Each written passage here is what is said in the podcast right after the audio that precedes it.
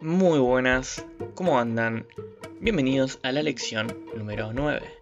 Por acá les habla su servidor, Divertas, con un tema muy interesante. ¿Cómo se utilizan los adverbios cochira, sochira y achira? Lo primero que tenés que saber es que estos son adverbios que se refieren a direcciones, pero también se emplean para indicar lugares cercanos. Y en este caso, pueden funcionar como formas más corteses que coco, soco y azoco. Sí, sí, lo sé. Hasta acá es el podcast de hoy. Es muy cortito. Siempre me gusta recordarles que los podcasts están siendo solamente un pequeño recordatorio y refuerzo de la información aprendida en los videos de TikTok.